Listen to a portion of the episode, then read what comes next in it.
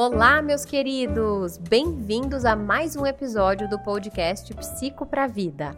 Meu nome é Gabriela Afonso, eu sou psicóloga e terapeuta cognitivo-comportamental. O episódio de hoje é da série de vídeos do meu canal do YouTube, que trago aqui no formato de podcast também. Então, bora lá para o episódio de hoje. Oi, pessoal, tudo bom com vocês? No vídeo de hoje a gente vai conversar sobre quando a gente muda os nossos pensamentos, mas a gente percebe que a nossa emoção não muda.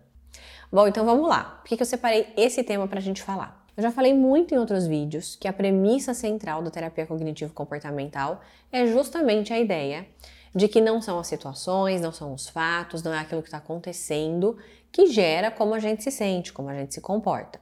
Uma premissa principal é sobre os pensamentos, ou seja, aquilo que a gente pensa, como a gente interpreta, vai ter um impacto muito grande, aí sim, em como a gente se sente, em como a gente se comporta. Bom, e aí, geralmente as pessoas elas entendem essa premissa e falam, ok, entendi.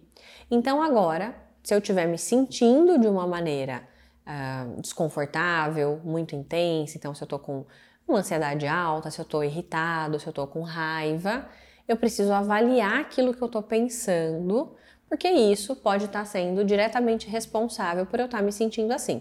Entendido isso, a pessoa então ela passa a prestar atenção nos pensamentos e muitas vezes ela intervém no pensamento. O que isso significa? Que ela vai observar o pensamento e por vezes ela vai perceber uma distorção.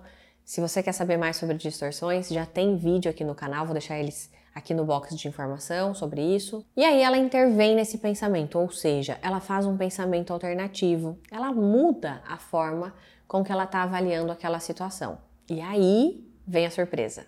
A emoção não necessariamente muda completamente, ou zera, ou some. E esse é o ponto do vídeo que eu queria conversar hoje.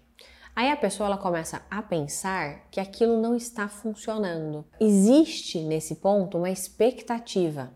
Qual a expectativa? Que se eu mudar o meu pensamento, eu vou mudar completamente como eu estou me sentindo. Ou que eu conseguiria então controlar as minhas emoções completamente. Ou que eu conseguiria eliminar, não sentir algumas dessas emoções. Porém, o que é muito importante a gente entender? As nossas emoções, elas não mudam nessa proporção ou na mesma velocidade com que a gente muda os nossos pensamentos.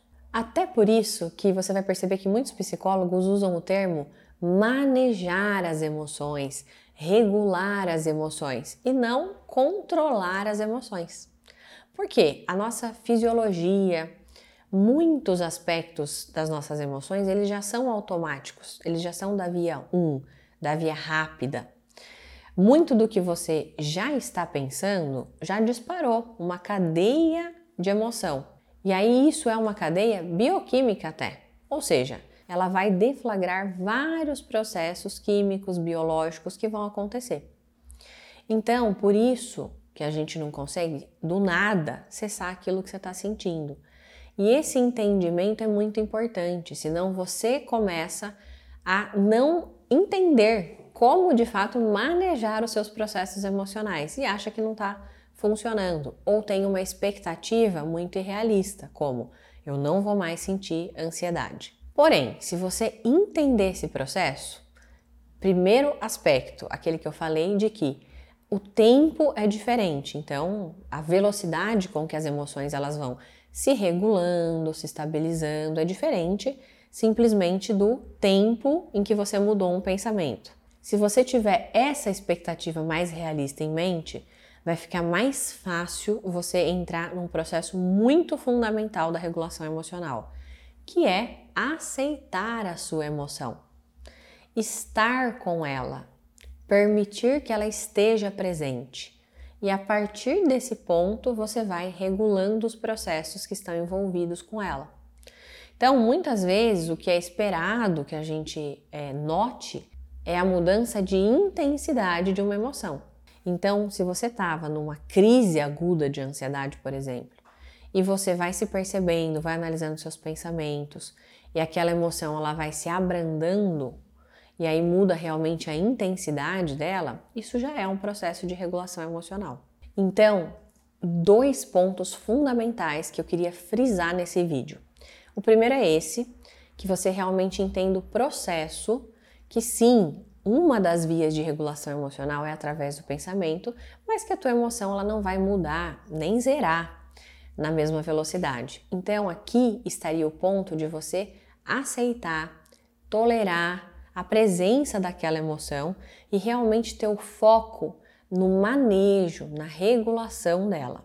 E o segundo ponto também muito importante é que você entenda que por mais que você esteja sentindo uma emoção ainda, né, ou seja, ela não zerou, mas ela diminuiu em intensidade, você não precisa agir em função dela.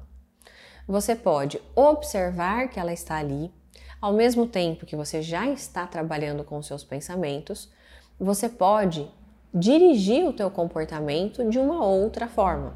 Você pode sim observar, por exemplo, que você está ansioso numa situação, mas continuar agindo ou fazendo aquilo que você precisa fazer. Por isso que a regulação é tão importante, porque ela te ajuda. Você diminui a intensidade, aquela emoção se torna mais tolerável e você pode agir de acordo com aquilo que é importante para você. Então, aqui a gente está falando de uma questão de foco. Muitas vezes você coloca tanto foco naquilo que você está sentindo, em eliminar aquilo que você está sentindo, que você não consegue agir. Você acha que aquilo, enquanto você estiver sentindo aquilo, você não consegue fazer alguma coisa diferente. Não. Então, muito importante que você observe isso, como esses processos eles estão ligados. Bom, tudo isso que eu trouxe são elementos importantes para você se conhecer e se autogerenciar melhor em termos da regulação das suas emoções. Espero muito que você tenha gostado desse conteúdo e que tenha sido útil para você. Me siga também no meu Instagram, psigabrielafonso, com conteúdos diários, e no canal do YouTube, Gabriela Afonso, com conteúdos semanais. Um beijo enorme e nos vemos no próximo episódio.